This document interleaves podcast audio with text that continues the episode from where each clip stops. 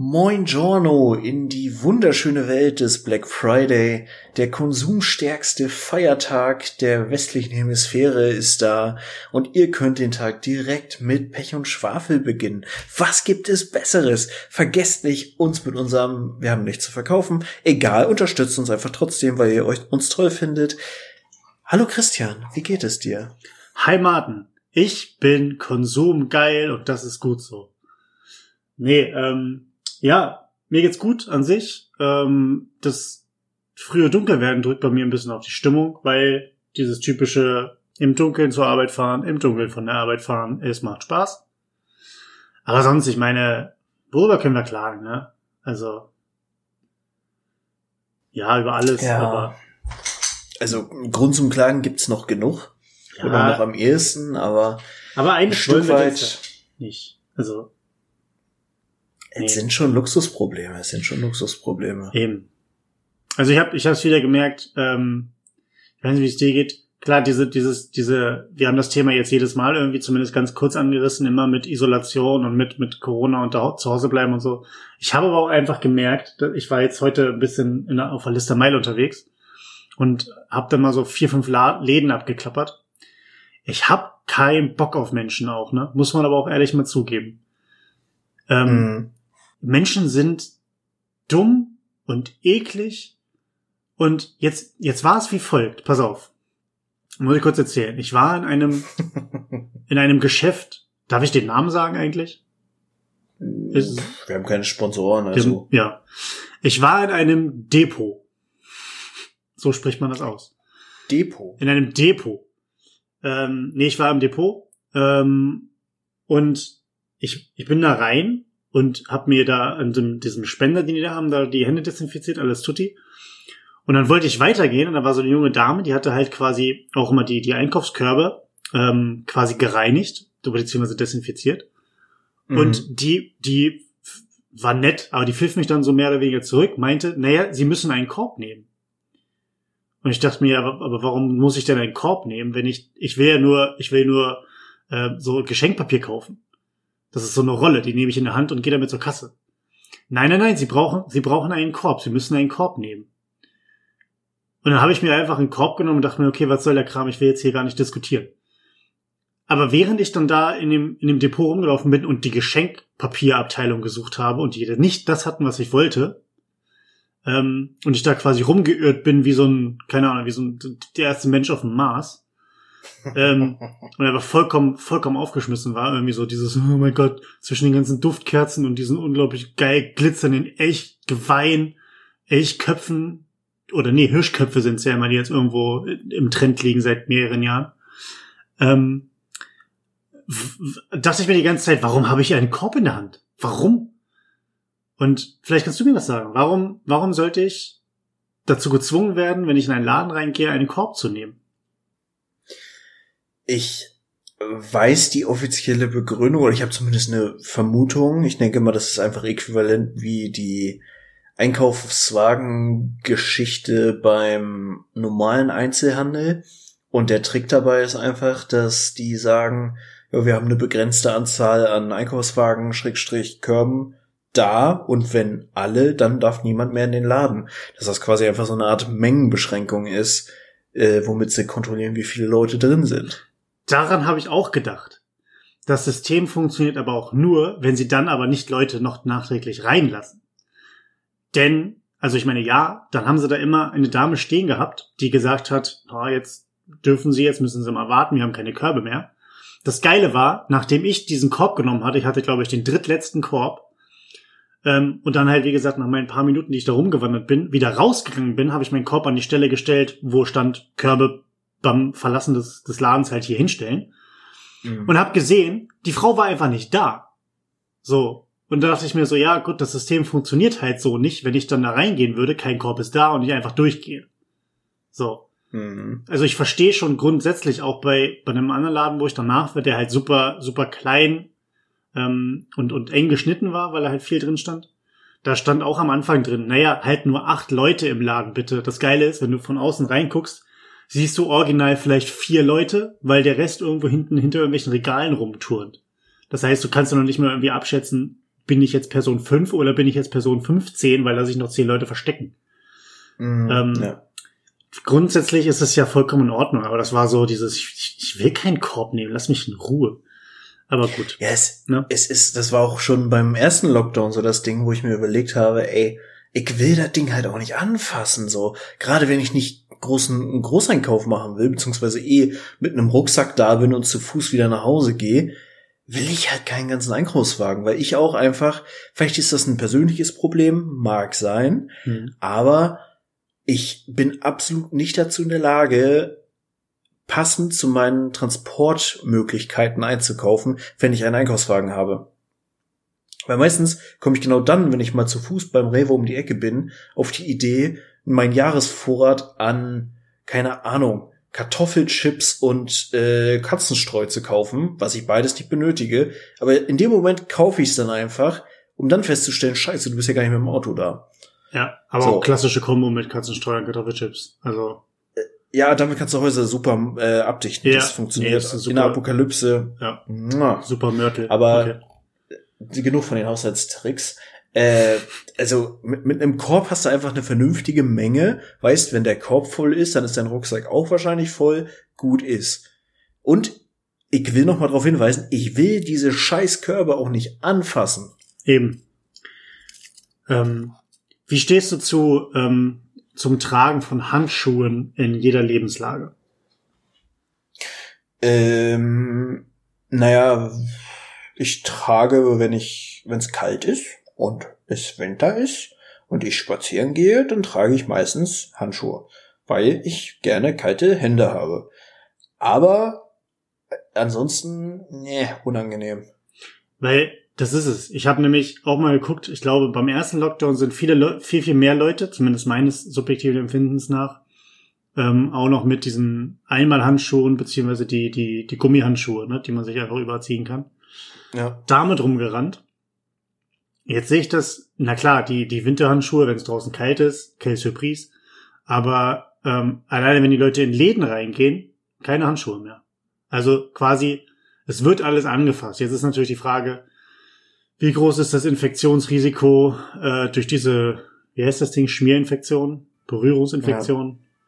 Dass einer sich auf der Hand rotzt, anpackt, du packst danach an und gehst danach mit, mit der fremden Rotze auf deiner Hand in, dein, in deine Schleimhäute. So. Ähm, ist da, aber sei mal dahingestellt. Ich glaube, da sind andere Ansteckungsfaktoren, ähm, wie ein enger Raum mit mehreren Leuten zum Beispiel, deutlich schlimmer. Aber weiß ich nicht, ist nur Bauchgefühl. Ja, ich glaube halt, dadurch, dass relativ safe zu sein scheint, dass das Ganze halt über Aerosole vor allem angesteckt wird, ist das mit den Oberflächen einfach nicht mehr so dramatisch, beziehungsweise wird nicht mehr so dramatisch empfunden. Aber prinzipiell klar, also es ist genauso leichtsinnig wie alles andere und Hände waschen und ab und zu mal desinfizieren und Kladderadatsch. Vor allem bei der Gelegenheit, Leute, desinfiziert doch mal euer Handy. Das habt ihr in jeder unpassenden Gelegenheit äh, in der Hand. Kann ein Überträger sein, nur mal so. Ja. Aber äh, davon unabhängig, ja, also ich finde sowieso im Moment ist es eine ganz komische Stimmung. Also auch jetzt die Diskussion rund um Lockdown und Weihnachten und das nur anscheinend wirklich dieser ganze Scheiß, den wir jetzt gerade noch mal als Lockdown Light kriegen, wirklich nur dafür da ist, um dann Weihnachten wirklich alle Vernunft flöten zu lassen und einfach zu sagen, ja, kein Thema, zehn Haushalte, immer rein, auch an jedem Tag, meinetwegen andere zehn Leute, dann hast du mal just deine 70 Leute angesteckt, muss ja auch lohnen, dass wir dann im Januar alle richtig am Arsch sind. Ja. ja ich meine, ich kann es schon nachvollziehen. Klar, Weihnachten, gerade je nachdem, wie groß die Familie ist, ähm, ist es schon doof. Ich meine, für mich zum Beispiel oder für meine Familie, wir sind halt immer ähm, schon eine sehr, sehr kleine Familie gewesen, dadurch, dass meine Eltern zum Beispiel auch keine Geschwister haben. Ähm, ist damit Cousins und Cousinen nicht, aber nichtsdestotrotz ist es halt doch dann irgendwie schön, die Großeltern eventuell irgendwie mal ins Auto einzuladen und dann halt wenigstens gemeinsam im engsten Familienkreis das Ganze zu verbringen. Das fällt zum Beispiel dieses Jahr halt dann wahrscheinlich auch flach, ne? Alleine. Weil ähm, das halt nicht möglich ist mit den Großeltern. Dann, meine Eltern sind ja auch nicht mehr die Jüngsten. Das heißt, da ist auch schon so, wo ich mir überlege, hm, machst du das? Wie eng wird dann der Kontakt da werden? Also insgesamt wird es eine Umstellung, klar. Mhm. Und dass natürlich auch Leute nicht darauf verzichten wollen, die Liebsten zu sehen, gerade über die Feiertage, wenn du da drei, die, die, die vom 24. bis 26. da ähm, eng miteinander unterwegs bist. Ich kann es nachvollziehen, aber natürlich solche Sachen wie, na, dann feiern wir halt mal eine, eine Party mit 30, 40 Leuten in einer, in einer Wohnung, die für 15 ausgelegt ist äh, oder maximal irgendwie eine 15 Kap Kapazität aufweist. Ja, das sollte mhm. man auch nicht, ne? So. Ja, vor allem gerade bei den Älteren ist es halt einfach nochmal ein zusätzliches Risiko. Also auch einfach so vom Gefühl her, so gern ich irgendwie auch meine Großeltern in Thüringen mal wiedersehen wollen würde und so, ja. ist halt gerade einfach kein cooles Gefühl zu sagen, yo, alles klar, ich fahre jetzt einfach mal hin und in dem Bewusstsein, dass ich potenziell sie töte. Ja. So ganz drastisch formuliert so. Also es ist einfach hart unangenehm, aber ja, es ist halt auch, wie es ist. Ich finde tatsächlich, hast du die äh, Werbespots gesehen, die jetzt von der Bundesregierung äh, mhm. rausgestellt wurden? Ja, ja. Also ich habe nicht alle gesehen, oder beziehungsweise ich weiß gar nicht, wie viele es insgesamt sind, aber ich glaube, ich habe zwei gesehen, ähm, die ich durchaus interessant fand, weil sie mal von der Art und Weise anders gemacht sind, als das, was ich bisher von der Regierung kenne. Ähm, ja, die haben eine gute Agentur dafür. Ja. Ähm, ich fand, ich fand die halt mega gut. Es nimmt das Ganze halt wirklich auch humoristisch nochmal auf eine Schippe. Hab so ein bisschen die Befürchtung, dass viele Leute ähm, den Hintergrund hinter dem Ganzen nicht verstehen, beziehungsweise die Anspielung, die gemacht wird. Ähm, weil es durchaus Leute gibt, die nicht wirklich helle sind. Ähm, bei denen das dann höchstwahrscheinlich wieder falsch ankommen wird, die sich dann einfach nur aufregen, dass überhaupt von der Regierung irgendwie Geld für ein Video ausgegeben wurde. Äh, ich meine, die Steuergelder, was damit alles nicht für Brücken saniert werden könnten. Ähm, ja, aber trotzdem, ich finde die gut. Ähm, ich unterstütze auch diese Art von Aufklärung, ähm, Sarkasmus von Seiten der Regierung. Finde ich gut. Ja. Also äh, tatsächlich ist das Ganze mit der Agentur von Joko und Klaas gemacht worden, mhm. beziehungsweise mit mit der einer Sparte von denen. Und das merkst du halt so. Der Humor ist sehr intelligent und sicher kann man jetzt wieder sagen, oh Gott, ist das divers genug, bla bla bla. Haben sie ja tatsächlich äh, so ein bisschen gestaffelt die Dinger, glaube ich, rausgelassen, hatte ich jetzt gehört. Ich habe es gar nicht alle, auch nicht alle gesehen. Ja. Ähm, dass sie halt erst gesagt haben, yo, weißer Typ und bla. Und die als nächstes kam dann halt seine asiatische Freundin, die beleuchtet wurde. Da haben sie schon direkt quasi gesagt, hier, das ist für die ganzen Arschgesichter, die gerade wieder nichts Besseres zu tun haben, als Diversität zu schreien. Ja. Nichts gegen Diversität an dieser Stelle, aber es ist ein untergeordnetes Thema bei der Sache, verdammte Axt. Es hilft halt niemandem, wenn man da jetzt die Message mit untergräbt. Ja, aber vielleicht, vielleicht kann man ja dadurch einfach ein paar selber, ein paar Follower generieren, indem man selber mal laut ist auf Instagram oder Twitter oder wo auch immer.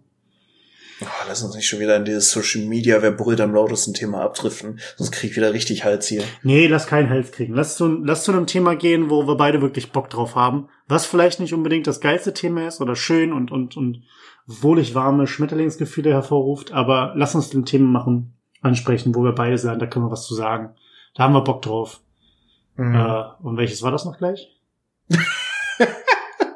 Also wir haben tatsächlich ein Thema, wo wir uns gerne selber mitfoltern, was äh, bei mir auch eher negative Assoziationen hervorruft, nämlich Geschenke. Yay! Geschenke, Geschenke, Geschenke. PDA, PDA, PDA.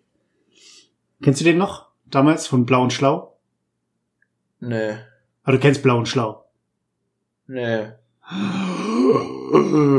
Freundschaft beendet. Nein. Ähm, ja, Blau und Schlau war eine super Sendung damals. Ähm, ja, Punkt. Da ging es um, da ging es um den. Danke, um, jetzt um, fühle ich mich direkt abgeholt. Ja, also es war halt der Typ, der Typ war halt äh, schlau und der Hund, der war blau. Oder halt auch umgekehrt. So. Ähm, und das war so eine, das war so eine Sendung, da haben die quasi ja immer ähm, eine Szene dargestellt. Wie gesagt, der Hund war gezeichnet, animiert, Zeichentrick, ich weiß jetzt nicht genau, wie da die Terminologie, Terminologie ist.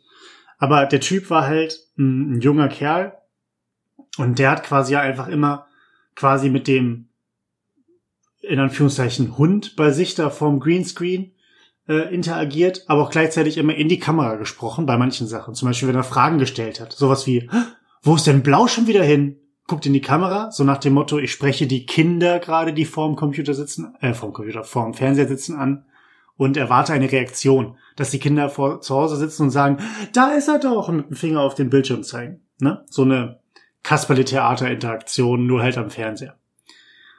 Und das war mega cool. Und irgendwann gab es halt auch da das Thema Geschenke. Und unter anderem hat der Herr, frag mich nicht, wie er heißt, sich ein PDA ähm, sch schenken lassen, beziehungsweise hat es gewollt. Und dann gab es im Internet ein Meme, beziehungsweise irgendeine Art äh, Zusammenschnitt von dieser Aktion, wie der Typ halt einfach die ganze Zeit rumlief und meint, hey, PDA, PDA, PDA, PDA, cool, cool, PDA, PDA, ich krieg ein PDA, PDA. So nach dem Motto. Und äh, das ist mir sehr, sehr stark im Kopf geblieben. Für die Leute da draußen, die es noch kennen. Ihr werdet drüber lachen, alle anderen würden sich denken, Christian ist auf Drogen. Mhm. Ähm, Ja. aber Leute, schaut euch vielleicht das nochmal an. Bei YouTube gibt's sicherlich auch noch Blau und Schlau. Ist zu empfehlen. Ich glaube, die meisten Leute wissen noch nicht mal mehr, was ein PDA ist. Achso, ich dachte, jetzt kommt. Die Leute wissen noch nicht mal, mehr, was YouTube ist. ähm, gute Frage eigentlich. Ich habe, ich habe, ähm, ich, das war in so einem, da war ich in einem Alter. Ich war nicht mehr ganz, ganz jung, aber auch nicht, nicht wirklich alt und interessiert. Äh, ich dachte mal, PDA ist, ist so ein, so ein äh, cooler, so ähnlich wie so ein Taschencomputer. Mhm. So. Also irgendwie so eine Mischung zwischen Piepser. Oh, wie hießen, oh, wie, kennst du noch die, ähm, vor den, bevor man Smartphones und Ha- Handys grundsätzlich hatte, da hatte man so, so, so Piepser, ähm, oder Quixer oder wie die hießen, wo du quasi die kleine Nachrichten draufstellen, stellen konntest mit so einem Code und dann konnte die andere Person das mit dem Code abrufen. Ja, das ist, glaube ich, genau das Ding, äh, was in ungefähr jeder Ärzte-Serie, vorhin in Amerika, irgendwie jahrzehntelang danach, nachdem es die Dinger schon gar nicht mehr gab, noch äh, aktuell war. Ja.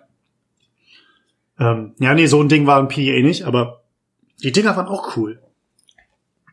Ja, ich glaube, wie hießen die? Blackberry, Blueberry? Blackberry.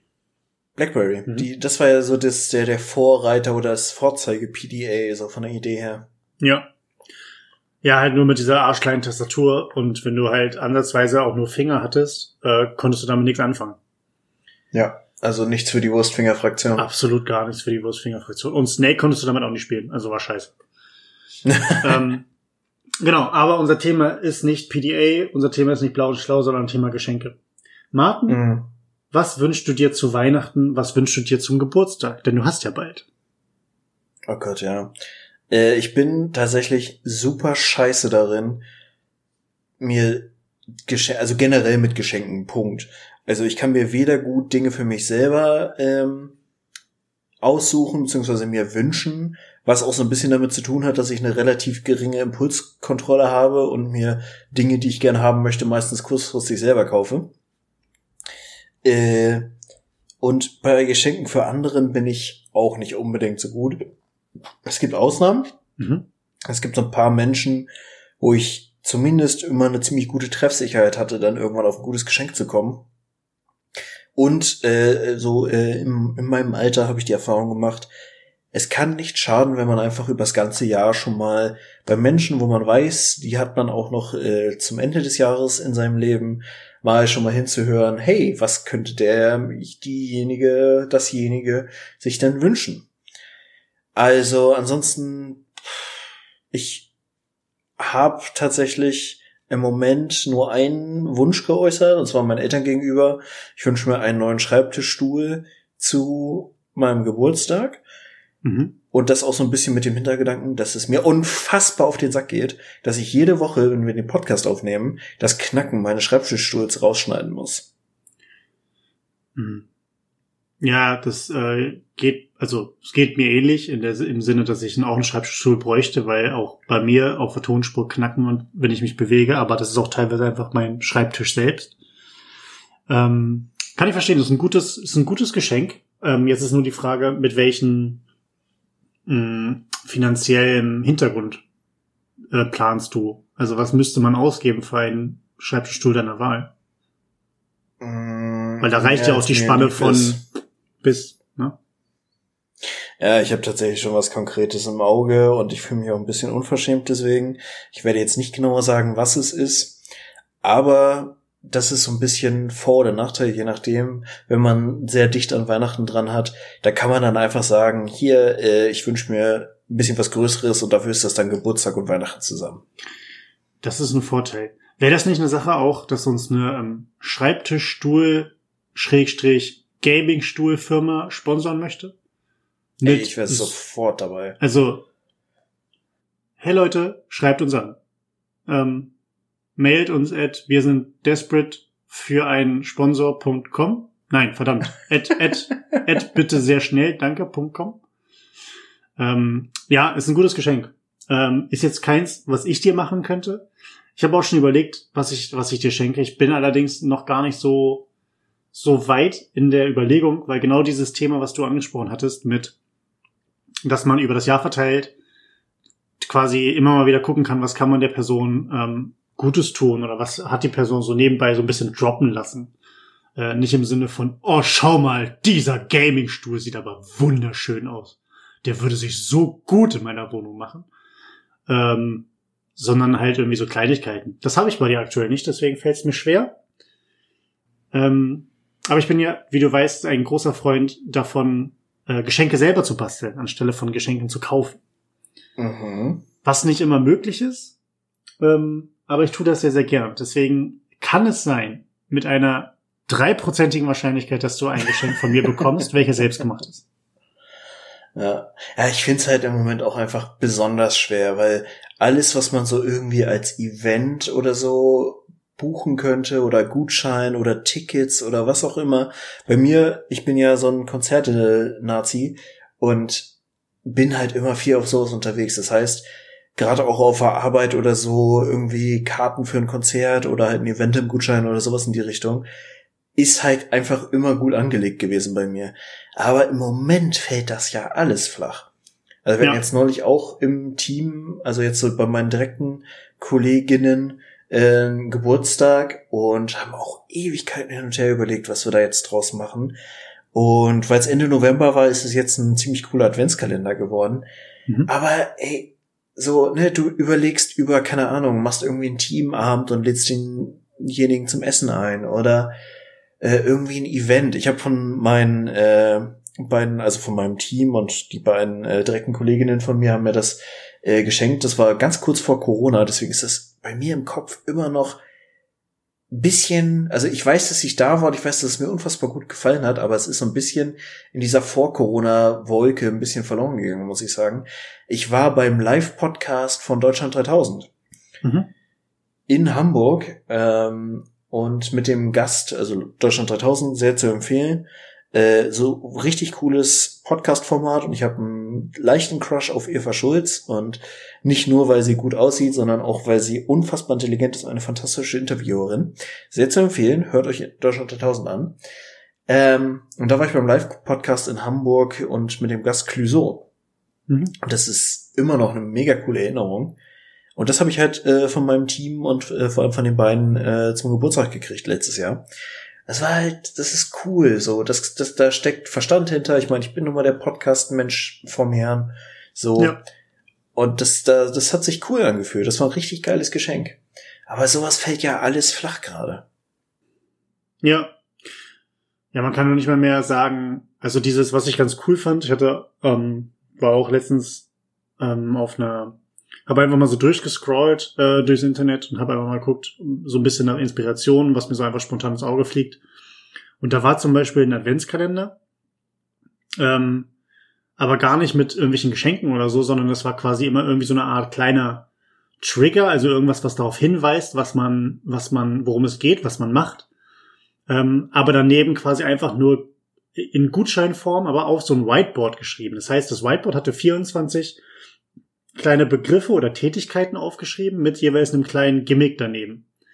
Ähm, irgendwie, keine Ahnung, nen, nen, mehr oder weniger so, so ein Apfel, also das Whiteboard hing nicht, sondern es lag auf dem, auf dem Tisch oder wo.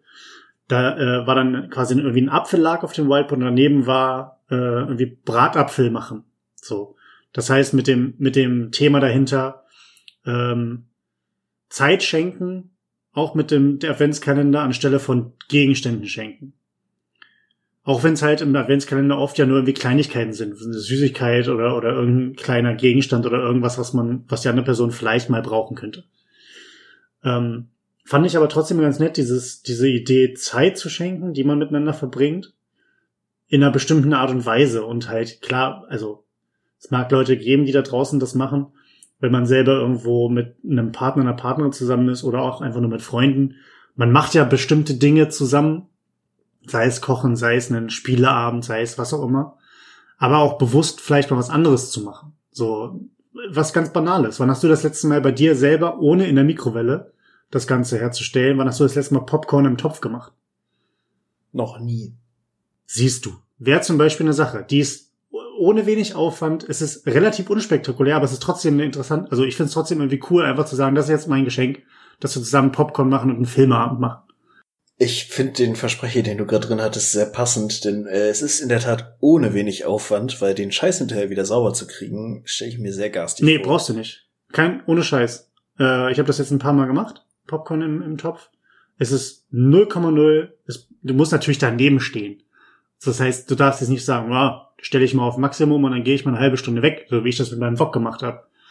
ähm, aber wenn du daneben stehst, und nicht zu viel Öl reinmachst, nicht zu wenig Öl reinmachst in den Topf. Das Ding ist innerhalb von vier Minuten ist das ganze Popcorn gepoppt, du hast Spaß und äh, viel Spaß. Also wirklich.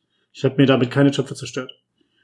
Ja. Aber nichtsdestotrotz, so Kleinigkeiten halt einfach nebenbei, finde ich mega cool und ist halt besser, als wenn man losrennt, sich irgendwas ähm, ausdenkt, um groß was zu kaufen oder so.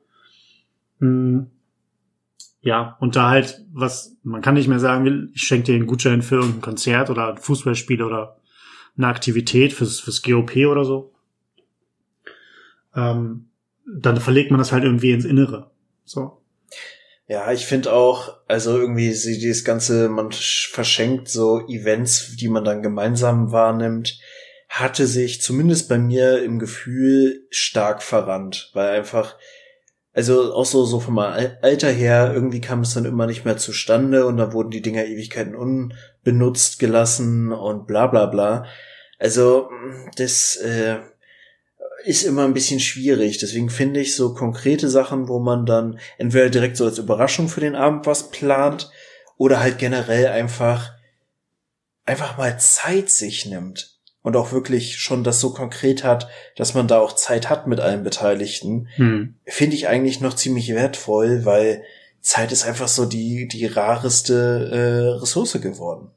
Ja, obwohl wir eigentlich jetzt so viel davon haben, die wir auf der Couch vor Netflix verbringen, ne? Ja gut, jetzt sind ja natürlich auch andere Spielregeln. Also Eben. ich muss aber auch sagen, äh, ich habe unfassbar viel Zeit jetzt auch virtuell mit Freunden verbracht, die ich wahrscheinlich, auch einfach weil sie in der Ecke weg wohnen und so, nicht so häufig gesehen hätte, wie ich es jetzt virtuell getan habe in den letzten Wochen und Monaten. Äh, zum einen, weil wir Among Us zusammenspielen, was ich sehr empfehlen kann. Und zum anderen einfach, weil es äh, so einfach ist. So, wir haben ein Standard-GC, wo wir uns drin treffen, wo wir Among Us spielen, wo wir quatschen, so, und das ist äh, so in, im Rahmen der Möglichkeiten ist es eine coole Art, äh, so als, als Substitut für äh, soziale Interaktion. Ja. Mir ist bei uns ähnlich. Also, ich hab, wir sehen uns zwar noch relativ häufig so mit jeweils nur zu zweit oder maximal zu dritt irgendwie, ähm, dass man sich trifft oder getroffen hat. Und ähm, aber auch gerade jetzt durch, durch die Corona-Zeit sind wir jetzt auch was äh, ein bisschen nerdiges äh, Pen and Paper spielen und sowas angeht, auch ein bisschen wieder vorne geschritten. Ähm, oder auch, dass man einfach mal gepflegt so einen Abend zwei, einfach nur zwei, drei Stunden zusammen zockt. Das ist schon, schon relativ angenehm, ähm, wenn man es vorher halt auch weniger gemacht hat und sich jeder selber vor Netflix irgendwie gesetzt hat. Ähm, das zumindest, wie ich finde, und ja anscheinend bei dir auch so eine kleine positive Errungenschaft nebenbei, ähm, dass auch virtuell wieder ein bisschen Varianz reinkommt. Ja. Ähm, Aber mhm. zurück zum Thema Geschenke. Geschenke. Ähm, ja. Was sagen wir jetzt abschließend zum Thema, wie findet man gute Geschenke? Also ich finde gute Geschenke immer positiv. Nein, Spaß. ähm, nee, grundsätzlich, ich glaube, glaube, ein gutes Geschenk macht, ähm, macht, macht's eigentlich aus, oder ein gutes Geschenk definiert sich dadurch, dass sich Gedanken gemacht wurden. Auch wenn man komplett daneben liegt und sagt, man, also man kennt die Person vielleicht nicht gut genug oder man macht so einen Schuss ins Blaue, aber man hat sich irgendwas dabei gedacht und kann im Endeffekt, wenn du neben das Geschenk, du würdest es vor die Haustür stellen, ähm, irgendwie so einen kleinen Korb, wo dann das Geschenk drin ist. In diesem Korb ist aber gleichzeitig noch ein kleiner Brief dabei, der erklärt, wie dieser Gedankenprozess war, was zu diesem Geschenk geführt hat. Der muss nicht lang sein, das müssen keine sechs Seiten sein, aber einfach nur zu sagen, ich weiß, dass du XY magst, du hast mir mal erzählt, dass du Folgendes gemacht hast, dass du das noch nie gemacht hast. Also irgendeine Erklärung, warum ich auf dieses Geschenk gekommen bin. Und dann kann es natürlich sein, dass die Person immer noch sagt, du hast damit voll ins Klo gegriffen. Aber immerhin federt das, glaube ich, halt dieses, das war ein richtig scheiß Geschenk ab.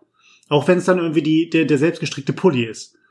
Ähm, mhm erstmal federt es das ab, weil man sich denkt, die Person hat sich Mühe gegeben, die Person hat sich Gedanken gemacht. Dann kann ich den mit einem guten Gewissen wegschmeißen. Ähm, oder, und zusätzlich halt, dass gesagt wird, naja, die Person hat halt sich auch Mühe gegeben und Zeit investiert. Und das finde ich halt eigentlich immer das Schöne, weil so ein, klar, so, eine, so in den Laden gehen und eine Sache kaufen, da steckt auch schon ein bisschen Gehirnschmalz drin. Aber speziell, wenn dann Leute irgendwie noch eine Karte zu extra schreiben. Oder ähm, wie gesagt, etwas selber gebastelt haben oder sowas. Da steckt halt Zeit drin. So, und das ist was, was für, für mich ein gutes Geschenk ausmacht, dass es gar nicht um das geht, was ich geschenkt bekomme, sondern was damit in Verbindung steht und auch die, die Verbindung zu dieser jeweiligen Person aussagt. Mhm. So, also das ist es zumindest für mich. Und das versuche ich auch tatsächlich immer, wenn ich schenke, einigermaßen mit äh, rüberzubringen, so dass es bei den anderen Personen auch ankommt. Aber was, was ist für dich ein gutes Geschenk? Mm. Also für mich selber muss ich sagen, ich mag Geschenke, mit denen ich wirklich nicht gerechnet hätte. Also wenn es wirklich eine Überraschung ist. Was aber unfassbar schwer ist. Dadurch, dass ich tendenziell ein ziemlich verkopfter Mensch bin und irgendwie für und gegen alles schon mal irgendwie zumindest einen Gedanken verschwendet habe, ist es wirklich schwierig, was zu finden, womit ich gar nicht gerechnet habe. Also ich, ich wüsste tatsächlich auch nur so zwei, drei Sachen in meinem Leben, wo ich, also zumindest in meinem späteren äh, Leben, wo ich so wirklich davor stand und gedacht habe, boah, geil, hätte ich nicht mitgerechnet, finde ich mega. Ansonsten, ähm, finde ich, also ist zumindest was, was ich, was, was immer ganz gut für mich geklappt hat, ist einfach, wenn man so Geschenke hat, die zeigen, dass man aufmerksam war, und da muss man jetzt halt auch wieder sagen, das ist tendenziell was, was in Beziehungen oder in sowas stattfindet. So, wenn du einfach irgendwie ein, Detail hast, was auch wirklich schon Monate her ist, wo äh, der oder die andere äh, dann jeweils einfach das gar nicht mehr auf dem Schirm hat, du aber auch weißt, dass sie sich das nicht selber kaufen würde und du das dann einfach irgendwie heimlich besorgst und ja, also sowas in die Richtung finde ich auch immer sehr cool. Ähm, macht auch, also ich, ich habe viel Freude dran, wirklich coole Geschenke zu verschenken. Ich bin nur selber meistens sehr unzufrieden mit dem, was ich verschenke. Deswegen kommt dieses befriedigende Gefühl nicht so oft auf. Mhm. Aber ja. Aber wieso bist du unzufrieden mit dem, was du verschenkst? Weil du denkst, da geht noch mal immer eine Stufe mehr Gehirnschmeiß, die ich rein investieren kann, oder? Ja, einfach ganz klassischer Perfektionismus. Ach komm. So, ja, ist, ist, ist wie es ist, da kommst du auch nicht so einfach raus, aber ähm, also es, es gibt ein paar Personen, wo ich es, glaube ich, ganz gut mal hingekriegt habe, wirklich super geile Geschenke zu machen. Ähm, aber ja, also auch da die Sachen, wo ich wirklich äh, gesagt habe, da bin ich wirklich zufrieden mit, weil die Idee cool war, äh, hat nicht so oft stattgefunden. Also ich bin da nicht allzu gut drin. Okay. Aber die Reaktion der Person, wenn du geschenkt hast, war immer durchweg positiv. Ja, gut, aber ich, mal ganz im Ernst, hat schon mal jemand zu dir gesagt, boah, da hast du richtig ein Kackgeschenk gemacht? Nein, aber ich bin ja auch extrem gut darin, Geschenke zu machen. Also, das Ding ist, ich habe jetzt, ich habe zum Beispiel, ähm, das ist, das ist das vielleicht eine Strategie? Ist das vielleicht die ultimative Geschenkstrategie, dass du quasi nur Dinge schenkst, egal ob selbst gekauft oder selbst gemacht, die du mit dem Satz einleitend verschenkst. Und zwar indem du einfach sagst, pass auf, ähm, egal wer jetzt da vor ihm steht, entweder die Person, mit der man in einer Beziehung ist oder ein Freund, Freundin, Eltern, wie auch immer. Dass man sagt, dieses Geschenk mache ich, es ist für dich, Ich möchte aber bitte, dass du ganz, ganz ehrlich bist. Das heißt, wenn es dir wirklich partout nicht gefällt, ist das vollkommen in Ordnung. Und das Geschenk muss dann auch für dich da sein. Das heißt, du kannst sagen, wenn es dir partout nicht gefällt und du stellst es dir partout nicht in die Wohnung und es würde bei dir im Müll landen. Du verletzt mich damit nicht, das ist alles gut, aber dann sag es und dann nehme ich das Geschenk für mich. Mhm.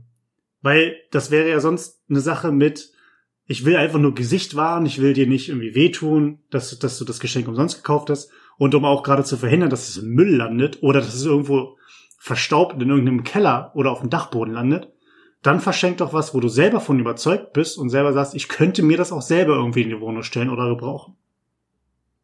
Um halt einfach Verschwendung zu vermeiden.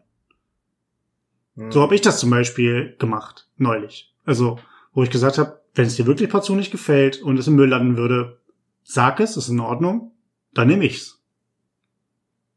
So, und ich hab's nicht genommen, es kam gut an, aber das wäre so eine Option, eventuell. Wieso muss ich gerade an unser Schrottwichteln von unserer Raclette-Tradition denken? Ja, okay, das ist eine Ausnahme, ne? Und der Tatsache, dass ich meistens über die Hälfte der Geschenke später noch bei mir habe, weil die Leute sie einfach nicht mitgenommen haben. Ey, ganz ehrlich, also das letzte Schrottwichten, das war hart.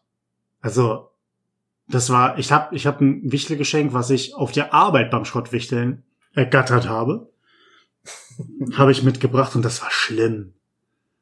Das war, Ja, ich weiß, So ich habe so ein- entsorgt danach. ja, richtig. Also, das war ein Geschenk, was ich bei mir nicht zu Hause hingestellt hätte, aber dafür ist es ja Schrottwichteln. Man sagt ja nicht gegebenenfalls geiles Zeug wichteln, sondern man sagt Schrottwichteln. Ja, Dafür wobei ist es es ist manchmal schon so ein bisschen gegebenenfalls geiles Zeug. Ja, das ist dann aber, ich finde, das ist dann, wenn Leute, also du kannst natürlich wirklich so einen Glücksfang haben, wo du sagst, für 90 Prozent der Leute, die hier am Tisch sitzen, ist es absoluter Schund. Und du hast eine Person, die denkt, boah, geil, eine halb funktionierende goldene Winkekatze. Mm. ähm, aber du kannst natürlich auch dieses Thema haben, dass Leute nicht verstehen, dass es Schrottwichteln heißt und dann irgendwie äh, einen, einen, einen geilen Plattenspieler oder sowas verschenken und sagen, oh, ich habe gar keine Platten, aber ich glaube, der ist noch ganz gut und der funktioniert noch. Möchte den wer haben? So, das ist kein, das ist, sorry, das ist dann kein Schrott. So, das ist ein Das geiles Geschenk, würde ich jederzeit Runde, nehmen. Ja. Ja. Mhm. Aber es ist schade, dass wir dieses Jahr kein Schrottwichteln haben. Also, oder Ja. so wie es ausschaut, haben wir kein Schrottwichteln. Ach, kannst du vergessen. Also, es, es ist einfach ein bisschen trostlos. Aber ey, lass uns mal ein bisschen thematisch weiterkommen. Und speaking of trostlos, ich muss ja sagen, ich war ja in Quarantäne. Und in meiner Quarantänewoche war tatsächlich auch die Zeitumstellung. Alter Finne, ich hab jetzt letzten Sonntag, also von Sonntag auf Montag, die Nacht, war dann wirklich formvollendet der Punkt gekommen, wo mein Schlafrhythmus völlig hinübergegangen ist. Ich habe einfach seit dieser Zeitumstellung bin ich abends überhaupt nicht mehr müde geworden, also wirklich nicht vor zwei drei Uhr und habe morgens dann aber entsprechend auch immer so ein Schlafbedürfnis bis 10, 11 gehabt. Okay. Oh, das ist totale Katastrophe, weil ich arbeite ja auch noch, ne? Also ich kann zwar irgendwie Gleitzeit bis 9.30 Uhr auskosten, aber das ist halt auch keinen Bock, wenn du dann irgendwie den ganzen Tag vor dir hast, irgendwie abends bis 19, 20 Uhr da zu sitzen. Ey, es war so eine Quälerei. Und ich hatte es jetzt wirklich von Sonntag auf Montag, wie gesagt, dass ich um halb elf ins Bett gegangen bin. Um zwei habe ich es dann wirklich aufgegeben, weil ich nicht eingeschlafen bin. Und es ist nicht mal so dieses, so ja, es ist im Moment viel Stress und viel um die Ohren und generell gedrückte Stimmung und bla bla bla. Aber ich habe nicht mal dieses, dass ich abends im Bett liege und Gedankenkarussell und ich deswegen Mhm. nicht schlafen kann. Das habe ich in Stressphasen manchmal, hatte ich nicht mal. Es ist einfach nur, ich liege da und ich schlafe nicht. Und es ist so zum Kotzen. Ja, wie gesagt, habe ich dann Sonntag einfach um zwei Uhr aufgegeben, hab äh, gesagt, okay, jetzt ziehst du durch äh, und ziehst einfach bis bis abends durch. Das habe ich dann auch getan, gemacht. Also ich habe mich äh, um zwei, als ich dann schon ein bisschen angefangen hatte, auf meinem Handy mit YouTube und Netflix äh, rumzudaddeln, habe ich mich dann auf meine Couch verzogen ins Wohnzimmer, hab Bad Banks durchgeguckt, kann ich sehr empfehlen, die Serie. Mhm. Gut, eine, eine der besten deutschen Serien, die ich in den letzten Jahren gesehen habe. Okay. Ähm, und habe dann im Prinzip einfach so bis äh, morgens um kurz nach sechs ungefähr äh, auf der Couch gesessen und äh, Sachen geguckt. Dann habe ich langsam angefangen, äh, nochmal äh, Kaffee zu kochen, ein bisschen was zu essen, äh, bin dann nochmal eine Runde spazieren gegangen und um sieben darf ich anfangen zu arbeiten. Habe mich dann, ich habe eh Homeoffice-Woche, äh, habe ich mich dann um sieben eingestempelt und habe angefangen zu arbeiten. Und ja. Hast du, gerade wenn du jetzt, also das ist ja auch eine Gewöhnungssache, ne? Wie war das? Manche Menschen sind Eulen und manche sind Lerchen. Mhm. Ähm, hast du durch die Umstellung irgendwelche körperlichen Anzeichen oder Beschwerden oder geht's dir vielleicht sogar besser als vorher, dadurch, dass du dich jetzt dran gewöhnt hast? Also mir ist ein Klumpfuß gewachsen, aber ansonsten wüsste ich nichts. Ein Klumpfuß. Der kommt ja wahrscheinlich aber nicht vom, vom Schlafen, sondern vom zu viel Sitzen, ne? Ja, das äh, ist, ist glaube ich, eine ganz passende Metapher. War jetzt auch nur ein schlechter Gag. So. Nee, also ähm, an und für sich bin ich eh so ein Nachteulentyp. Also ich habe auch durch Corona, auch Anfang des Jahres, bin ich ein bisschen später in meinen Rhythmus, als ich es vorher quasi mit normalen Office-Wochen gehabt habe. So, sonst habe ich immer so 8.10 Uhr, 8.15 Uhr immer angefangen. Es wird jetzt eher so 8.30 Uhr bis 9. Aber nee, eigentlich hat sich seither nicht wirklich was verändert. Außer dass es jetzt wirklich zum Herbst hin und wo es dunkler wird und äh, die Tage kürzer werden und dann halt mit der Zeitumstellung wurde es einfach konstant schlimmer, dass ich auch morgens mich so überfahren fühle, wenn ich aufwachen will, obwohl ich, keine Ahnung, teilweise acht, neun, zehn Stunden geschlafen habe, dass ich einfach auch keine Muße habe aufzustehen und dann irgendwie noch im, so wirklich so zombie-mäßig im Halbschlaf äh, ja rumliege und irgendwie mit meinem Handy was mache, um nicht ganz wegzuratzen wieder. Okay, Aber träumst du denn in der Nacht? Fast gar nicht. Also ich erinnere mich ganz, ganz selten an meine Träume. Okay. Hm. Aber das wäre auch noch, also nicht, dass ich das jetzt deuten könnte oder so, aber das, ich finde sowas immer interessant, weil irgendwie in meinem Kopf, von meinem Verständnis, gerade wenn man träumt, egal ob man Albträume hat oder, oder schöne Träume, ist es irgendwie immer ein gutes Zeichen. Also ich verbinde das immer mit was Schönem, weil irgendwie anscheinend ja der Kopf so frei ist oder auch ähm, quasi das, die, die, dieses Träumen nutzt, um Dinge halt zu verarbeiten, um, um halt zu sagen, ich spüle den ganzen Scheiß mal raus und dann, hey, willkommen, willkommen, äh, neuer Tag. Ähm, mhm. Kann natürlich vollkommener Blödsinn sein, aber in meiner kleinen Welt macht das irgendwie Sinn. Also für mich ist es meistens so, dass ich, wenn ich mich an meine, also ich träume definitiv, mhm. aber ich erinnere mich einfach in den meisten Nächten nicht daran, was ich geträumt habe. Mhm. Und wenn ich das tue oder wenn ich mich auch sehr intensiv an Träume erinnern kann, ist das meistens ein Zeichen dafür, dass ich nicht gut geschlafen habe. Und an und für sich, wenn ich erstmal schlafe, schlafe ich auch sehr gut. Das Problem ist wirklich das Einschlafen und der Schlafrhythmus. Okay. Das ist, glaube ich, also das ist das Schlimmste. Ich habe das, glaube ich, einmal im Monat oder so, wenn überhaupt, vielleicht einmal alle zwei Monate. Und ich weiß, das ist jetzt ein bisschen gehässig, wenn das so in dem Zusammenhang jetzt kommt. Aber ich habe super selten, dass ich wirklich nicht einschlafen kann. Also, dass ich da liege und an die Decke starre und mir denke, ich kann tun und lassen, was ich will. Mhm. Ähm, ich schlafe partout nicht ein. Klar, es dauert mal ein bisschen länger, mal geht's ein bisschen schneller. Aber so dieses, dass ich, wenn ich um elf oder so ins Bett gehe, dass ich dann irgendwie um zwei auf den Wecker gucke und sage, ja, nur noch fünf Stunden, bis du aufstehen musst. So. Ähm, Habe ich so unglaublich selten. Und das ist aber auch so eine Sache. Ich finde es ich, ich find's dann irgendwie bemerkenswert, dass dann, so wie du, dass du dann sagst, okay, dann ziehe ich irgendwie aufs Sofa um und guck noch irgendwie was. Weil ich mir nämlich immer denke, fuck it, ich will aber schlafen. Also ich will nicht durchmachen, weil ich weiß, dass ich so um fünf Uhr wahrscheinlich einschlafen würde und dann einfach völlig zerstört sein werde. Oder allein um, 5 Uhr mir denken würde, ey, fuck it, nee, ey, diesen Tag hältst du nicht durch. Das heißt, ich will mhm. mich dann immer dazu zwingen, liegen zu bleiben, weil ich ja jede Sekunde einschlafen könnte. Mhm. So, und deswegen ja, nee, ziehe ich nicht also aufs Sofa um oder ich laufe nicht rum und denke mir, oh, jetzt räumst du aber noch mal auf mitten in der Nacht. Ja, das Ding war halt auch, also ich äh, arbeite im Moment halt tatsächlich mal wieder ein paar Wochen durch, einfach äh, wegen Projekten und Arbeit halt. Und deswegen hatte ich halt auch dann irgendwann den Gedanken zu sagen, okay, jetzt gehst du einmal radikal quasi die Jetlag-Methode an und äh, schleppst dich über den ganzen Tag um dann abends früh ins Bett zu gehen und den Rhythmus wieder ein bisschen zu normalisieren, was auch halbwegs geklappt hat jetzt in den letzten Tagen. Und ich muss sagen, es ist mir relativ leicht gefallen. Also wie gesagt, ich bin das erste Mal so ein bisschen müde geworden, dann erst um fünf.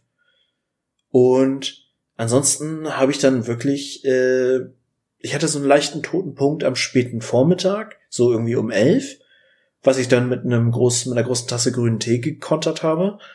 Und ansonsten war ich sehr produktiv auch, so arbeitstechnisch. Mhm. Äh, bisschen ungefiltert, was schlechte Gags angeht und äh, habe dann quasi irgendwie bis 17:30 oder so gearbeitet. Ja. Hab mich dann, also hab dann noch mal was gegessen, hab mich auf die Couch gepackt, bin dann tatsächlich auf der Couch eingeratzt, was nicht so geil war. Weil irgendwann hat mich Ellie dann geweckt und hat gesagt, hier Meister, äh, ich muss langsam mal auf Klo und Futter wäre auch ganz geil. Hm. Dann habe ich das quasi noch erledigt und habe dann wirklich mit dieser Stunde Schlaf nach 36 Stunden Wachsein äh, mich einmal noch um den Block geschleppt und bin mit ihr rausgegangen. Das war sehr zombie-mäßig. Und danach habe ich dann wirklich von neun bis, keine Ahnung, ich glaube, kurz vor sechs äh, durchgeschlafen. Okay. Vielleicht sollte ich jetzt einfach so ein Lifestyle draus machen und sagen, yo, hier, einmal die Woche machen wir Schlaffasten. Das ist voll gut für äh, die Libido und den Schlafrhythmus und man wird super schön und super haarig und alles mögliche draus. Und ich mache da einfach so eine Instagram-Promotion. Ja, wie geil das an. wäre. Also Schlafdetox. Oder, also man braucht ja einen Catchphrase dafür, sonst funktioniert das ja nicht. Ja. ja oder, oder einen geilen Hashtag, weil wir diejenigen sind, die Hashtags drauf haben. Hashtag Sleep is for the Week. Hashtag, Hashtag, dein Handy hat gerade gebrummt, das hat keiner gehört. Das ähm. war nicht mein Handy, das war eine Roller draußen. Ach so. Ja, geil. Okay, nein, für mich ist das ein Handy. Ähm, ja, aber ich meine, so eine, so eine reine Schlafstörung, beziehungsweise wenn man halt irgendwie sagt, ich kann jetzt da, also nicht eine permanente Schlafstörung, aber ich kann jetzt da nicht schlafen und ich mache jetzt durch und das irgendwann eventuell auch wieder komplett umkehren und zurückzufahren. Ähm, ist ja die Frage, inwieweit es so auf die allgemeine psychische, aber auch körperlich halt eine Belastung darstellt. Ne? Also dann auch noch mit den ganzen anderen Verpflichtungen, die man hat. Dann, wie gesagt, das ganze Herbst-Depri-Wetter oder das, das nahende Winter-Depri-Wetter. Ähm, dann ist, hat man auf Arbeit noch gute und schlechte Tage, man hat privat gute und schlechte Tage. Kann schon hart runterziehen, ne? Ähm, die Frage ist jetzt, was tust du aktiv dagegen? Also was ist dein, was bringt dich wieder auf die Beine, was bringt dich hoch? Quasi. Hm. Ja, also was im Moment ein großes Problem ist, was aber auch dran liegt, dass, das hatte ich ja schon mal gesagt hier, dass ich im Moment also auch durch Quarantäne und so die ganze mangelnde Bewegung. Ich gehe super viel spazieren im Moment, aber mein Rücken ist gerade so verspannt und äh, ungeschmeidig, dass ich nicht wirklich regelmäßig Sport mache, weil ich immer das Gefühl habe, ich kriege nicht die nötige Stabilität und da muss ich sagen, bin ich auch nicht konsequent genug zu sagen, ich trainiere dann irgendwie leicht oder anders oder mache irgendwie Hypertrophietraining oder so. So, ich, ich brauche halt so meine Grundübungen, weil die mich auch echt an der Stange halten. Also ich mache ein bisschen wenig Sport zugegebenermaßen und hoffe, dass das dann bald besser wird, wenn ich mal wieder äh, gerade gezogen werde von meinem Chiropraktiker. Mhm. Ähm, und ansonsten, ich meine, ich gehe eigentlich drei, vier Mal mindestens am Tag spazieren. Das heißt, ich mache so meine sechs, sieben Kilometer, dadurch, dass ich den Hund habe. Ja. Bin dadurch viel in der Luft, bin dadurch auch, äh, sofern möglich in dieser Jahreszeit viel in der Sonne. Ähm, ja, also ich, ich habe jetzt schon mich mit einer Freundin dazu verabredet, dass wir ein Mental Health oder Self-Care äh, Dezember machen werden und dann einfach jeden Tag so ein bisschen was machen. Okay. Ich werde meditieren, glaube ich, mal probieren bei der Gelegenheit. Mhm. Und einfach so ein bisschen Kleinscheiß, ja, was man halt mal so machen kann und einfach mal testen, was funktioniert. Bisschen Yoga, bisschen Meditation. Auf jeden Fall nicht schlecht, das Ganze mal zu versuchen. Ähm, ja. wenn, wenn du sagst, also wenn du sagst, du gehst relativ oft raus, dann auch natürlich mit Ellie immer, die freut sich ja auch dann, ähm, bisschen Bewegung und frische Luft zu kriegen. Ähm, ist halt so die Frage, ich habe es jetzt in einem anderen Podcast öfter mal gehört, wo es gerade um das Thema geht, äh, Hund neu anschaffen ähm, im Vergleich zu einer anderen Person hat schon Hunde und dann wird sich so ausgetauscht, was so die allgemeinen äh, Herausforderungen diesbezüglich sind. Und eine, eine Herausforderung, die wohl Menschen sehr, sehr stark strapazieren kann, ist das Begegnen anderer äh, Hundeführerinnen und Hundeführer. Mhm. Also anderer Herrchen und Frauchen und Diverschen. Sagt man das so? Man möchte ja nicht exkludieren. ähm, anderer Mensch, Männchen ist auch exkludierend. Was sagt man denn? Mensch, Menschchen. So, anderer Menschchen. Nein, das möchte ich nicht. Ähm, genau, also anderer, anderer Personen einfach, die, die begegnen. Ja. Und ähm, ich weiß nicht, ich, ich glaube tatsächlich, dass selbst, also Leute, natürlich, man hat immer die, die, äh, die, den Typ, deine Nachbarn quasi, die einfach nur verbittert sind und auf alles und jeden irgendwie sauer sind und das dann irgendwie an Menschen und an Tieren auslassen. Es gibt aber auch Leute, die halt ähm, absolut gegen Menschen und nur pro Tiere sind, die dann aber auch irgendwie ein bisschen nervig werden. Ähm, mhm. So dieses, oh mein Gott, du hast einen Hund, darf ich den anfassen? Nein. Ähm, ja, ich weiß nicht. Also es ist irgendwie so, wie sind da so deine Erfahrungen? Ich meine, ich kann dazu wenig sagen. Ich bin meistens auf der Seite, der dann wirklich dahin geht und sagt, oh, ein süßer Hund, den muss ich flauschen. Ähm, mhm. Aber du bist dann auf der anderen Seite. Wie sind da so deine, deine Erfahrungen? Das ist ein vielschichtiges Thema, muss ich sagen. Ähm, ich bin, und das auch nicht unbedingt zum äh, Wohlbefinden aller anderen, so ein Mensch, der einfach konsequent seinen Hund nicht an die Leine nimmt. Aber auch aus der Perspektive heraus, dass ich es nicht muss, weil mein Hund so gut erzogen ist, dass ich sie komplett frei laufen lassen kann. Und weil ich einen Hund habe, der jeglichem Konflikt einfach aus dem Weg geht. Also die hat null Aggressionen in sich, die geht super souverän auch mit aggressiven Hunden um und geht denen aus dem Weg, ist sehr, sehr vorsichtig, vermeidet, also hat ein gutes Gespür dafür, wen sie überhaupt an sich ranlässt und äh, vermeidet wirklich, also macht einen großen Bogen um Hunde an der Leine, die kläffen und so. Also da habe ich einfach überhaupt keine Bedenken, dass äh, ich, ich, keine Ahnung, irgendwann mal sie zum Tierarzt bringen muss, weil sie gebissen wurde oder so. Mit Menschen sieht das ein bisschen anders aus, weil das ist so ein bisschen das Problem bei ihr. Sie ist zu aufgeschlossen Menschen gegenüber. Also das, was sie Hunden gegenüber an gesundem Respekt hat, hat sie bei Menschen nicht unbedingt, sondern sie ist dann immer so, hey, ein Mensch, ich gehe da mal hin und äh, begrüße den mal und guck mal, ob der mich streicheln möchte und was zu fressen für mich hat. Und da macht man sich auch nicht unbedingt bei jedem Freunde mit, aber andersrum für die Leute, die jetzt meinen Hund nicht kennen, ist ein Australian Shepherd, ein Blue Merle mit blauen Augen. Also schon auch ein Hund, der ein bisschen auffällig ist und sie catcht viele Leute einfach mit ihren blauen Augen und das macht es ganz angenehm, weil man selbst Menschen, die so, so ein bisschen Angst vor Hunden haben, ganz gut von ihr überzeugt kriegt. Ähm, und ansonsten muss ich einfach sagen, äh, beobachtet euer Umfeld, gerade wenn ihr mit Hund unterwegs seid. Ähm, lernt euren Hund einschätzen, wenn ihr Hunde habt und guckt, wie er in bestimmten Situationen reagiert und tastet euch da auch einfach langsam ran. Und also achtet vor allem drauf, wie die Menschen von anderen Hunden reagieren. Weil wenn die von vornherein, wenn sie euch entdecken, schon ihren Hund zur Seite nehmen und ausweichen, sollte man einfach ein bisschen gesunden Respekt haben und äh, Abstand halten und bla. Ja. Also ich habe jetzt immer beim, beim auch beim Spazierengehen nebenbei immer mal ähm, beobachten können, wie so manche Hundebesitzer und Besitzerinnen ähm, unterwegs sind. Und ähm, da muss ich auch sagen, also das, was du jetzt sagst, klar, so richtig, so richtig Hunde, die halt irgendwie Probleme sind, wo man schon merkt, okay, die werden jetzt super eng rangenommen und am besten, dass sie sich quasi ja noch aufbäumen und dann halt irgendwie versuchen, äh, in, eine, in eine Richtung zu sprinten, aber die, die jeweilige Person, die halt dann so am Schlawittchen hat, ist mir sehr, sehr selten aufgefallen. Hm. Die meisten Hunde, denen ich so begegnet bin, um, beziehungsweise wo ich dann gesehen habe, dass da eine, eine Hund-Hund-Interaktion stattgefunden hat, ähm, war das immer relativ friedlich. Ha, ein paar Kleffer hast du immer dabei. Ähm, aber das sind so, so Fußabtreter, so ein bisschen immer diese kleinen. Ähm, von daher, ich glaube schon, dass sehr, sehr viele Leute, die auch wirklich mit dem Hund regelmäßig dann unterwegs sind, schon einigermaßen wissen, was sie tun. Ähm, und diese Problemfälle hört man ja immer wieder, dass das dann ja auch speziell Hunde sind, die zum Beispiel halt nicht rausgenommen werden oder nicht mit rausgenommen werden, dass mit denen nicht rausgegangen wird und sie dadurch halt ja zu Problemfällen werden zum Beispiel.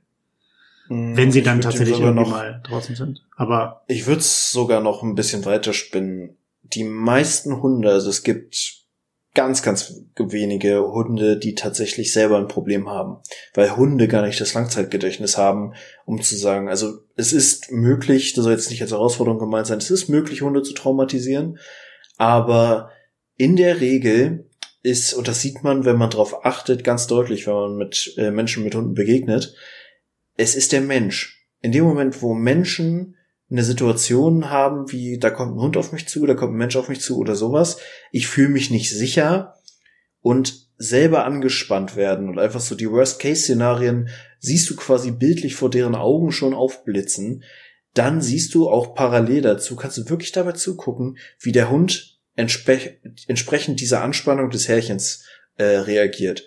Und einfach dieses versucht zu kompensieren, was dem äh, Härchen, Frauchen, whatever äh, an Selbstbewusstsein fehlt für die Situation. Wenn du als Härchen entspannt bleibst und auch einfach sagst, yo, mein Hund macht da keinen Scheiß und ich kenne meinen Hund und ich muss mir jetzt keine Sorgen machen, dann wird dein Hund auch entspannt sein. Also dieses, du musst als Hundebesitzer immer den Fehler bei dir selbst suchen, weil deine innere Haltung bestimmt einfach jede Situation. ja. Ja, das finde find ich einen wichtigen Punkt, ja. Äh, Tiere sind ja grundsätzlich sehr empathisch und spüren das, wenn man selber irgendwie nicht gut drauf ist, wenn man nervös ist oder gestresst ist. Ähm, und genau das ist halt, bezieht sich auch aufs Verhalten mit anderen, mit anderen Hunden. Ähm, Ja. Ich weiß gar nicht, wie, gibt es irgendwie, weißt du zufällig irgendwelche Zahlen, sowas wie wie viel Prozent der Hundehalter, Halterinnen in, ähm, in Hundeschulen sind oder waren? Boah, nee, keine Ahnung. Das Ding ist halt, du, du, du, wie, jetzt fällt mir nicht das richtige Sprichwort dafür ein, aber mit Hundeschulen ist einfach das Grundproblem, wie bei so vielen im Leben, da bringst du irgendwie Eulen nach Athen. So, weil die Menschen, die du damit erreichst, die wirklich auch zur Hundeschule gehen, sind die, die es eigentlich können. Die zwar besser werden und sicher, dass äh, auch neue Hundebesitzer ist immer gut, wenn ihr in eine Hundeschule geht, aber die Leute, die wirklich Problemhunde haben oder halt unkontrollierbare Hunde, gehen halt auch in keine Hundeschule. Und das ist auch die große Lücke bei diesem ganzen Konzept um den Hundeführerschein, weil der ist ja verpflichtend, äh, unter anderem in Niedersachsen. Den musst du machen, wenn du keinen Hund hattest vorher.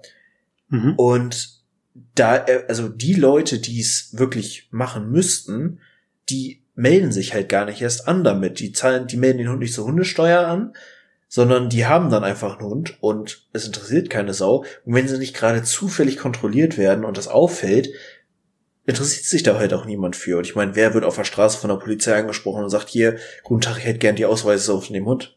Ja, ja. Eher selten wahrscheinlich. Aber apropos angesprochen werden auf der Straße. Martin, was war, also ich, ich habe hab ein Grundsatzproblem. Ich habe das gerade schon ähm, off Mic schon ein bisschen erzählt. Ähm, ich habe so ein kleines, kleines Problem, dass ich nie weiß, wie ich mich verhalten soll und vor allen Dingen aber auch, wie ich mich verhalten will. Ich habe das noch nicht ganz rauskristallisiert. Ich wurde jetzt bestimmt fünf, sechs Jahre lang nicht mehr, dass es mir groß aufgefallen ist, ähm, auf offener Straße um Geld gebeten von einer Person. Ähm, alleine in den letzten drei bis vier Wochen, glaube ich, wurde ich insgesamt mehr als fünfmal gefragt, ob ich nicht ein wenig Kleingeld beisteuern könnte. Mhm. Ähm, und ich muss, ich muss sagen, ich habe es in 90% der Fällen getan und die Person nicht ignoriert. Ähm, das waren jeweils Personen, die aktiv auf mich zugekommen sind. Also nicht die irgendwo gesessen haben, einen Becher vor sich stehen haben und äh, gewartet haben, sondern die aktiv mich angesprochen haben und dementsprechend mir auch eine Geschichte erzählt haben, weswegen die sie denn dementsprechend Kleingeld benötigen. So. Mhm. Mm, Ich weiß, dass ich noch vor mehreren Jahren, als so eine Phase war, wo das, wo ich schon mal öfter angesprochen wurde, einen härteren Kurs gefahren habe. Wie gesagt, so, so bestimmt fünf, sechs, sieben Jahre her. Wo ich einfach zu den Leuten, die Leute angeguckt habe, entweder mit sowas wie, ich habe selber kein Geld, ich bin Student, was natürlich eine bescheuerte Aussage ist, weil ein Euro hat man immer irgendwie. Ähm, aber ich halt einfach irgendwie so mit einer anderen Haltung daran gegangen bin. Und jetzt mittlerweile denke ich mir, wenn ich angesprochen werde, ich habe nicht mehr so, so, eine, so eine Impulsreaktion, die abwertend ist erstmal, sondern ich denke mir, wenn ich einen Euro oder zwei in der Tasche habe, ja, okay. Also, ich weiß nicht, wie stehst du dazu? Mhm. Also, ich muss sagen, ich differenziere da stark, weil vieles ignoriere ich einfach, wenn ich so dieses ja, es ist immer, also ich find's schwierig und ich habe da auch keine saubere Meinung zu, aber es gibt ja einfach so diese Kandidaten, wo du siehst, dass das, äh, also wo du auch einfach immer am gleichen Platz die gleichen Menschen hast, beziehungsweise mhm. am gleichen Platz auf der gleichen Decke unterschiedliche Menschen, ja. teilweise sogar mit äh, wechselnden Hunden, wo du halt weißt, da ist eine gewisse Organisation und Systematik hinter, das wirkt nicht so koscher. Dann hast du halt diese Lasen, die dich wirklich auch mal aktiv ansprechen mit denen rede ich meistens nicht groß, aber ich gebe denen schon mal was, so so ein Euro oder zwei, je nachdem, was du halt gerade zur Hand hast. Ja. So, und das, äh, also ich hatte zum Beispiel auch einen, äh, wer in Hannover am Kröpke die Treppe an der Bug Factory, links von der Bug Factory hochgegangen ist, da saß jahrelang so auf jeden Fall bis 2016, 17 ein alter Mann, der da sogar ein Fahrradschloss hatte, wo er seinen Stuhl mit an die Werbetafel festgeschnürt hat.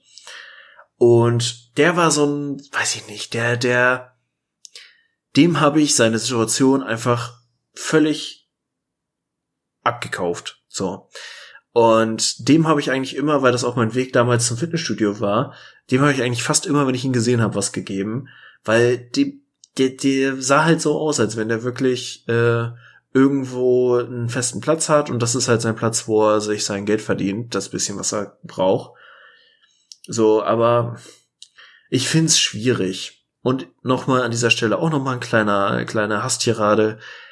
Ihr ganzen Fickgesichter, die fürs SOS Kinderdorf, für WWF oder sonstige Vereine die Leute in den Innenstädten voll quatscht. Ihr könnt mal entspannt sterben gehen. Ey, das ist so eine Scheiße, die ihr da fabriziert. Sucht euch verdammt nochmal einen 450-Euro-Job wie alle anderen auch und hört mit dieser Kacke auf. Ja, also theoretisch, also wenn man das, wenn man das so nimmt, also diese, alleine auch die Stände, die sich schon dickfett dreist vor die Eingangstür von irgendwelchen Einkaufsläden ballern. So, äh, von der, von der Hannoverschen Allgemeinen Zeitung, von, von WWF, von Kinderdörfern und sowas wo ich mir auch denke, nee, also ich komme auf euch zu, wenn ich was spenden will und das mache ich auch. Also es ist jetzt nicht, dass ich da die Riesensummen spende oder jede, jeden Monat irgendwie ein Abo laufen habe, das nicht. Aber es ist auch nicht so, dass da nichts, dass ich, dass ich mein ganzes Leben dann noch nie was gespendet habe an eine, Wohl, an eine, an eine Organisation.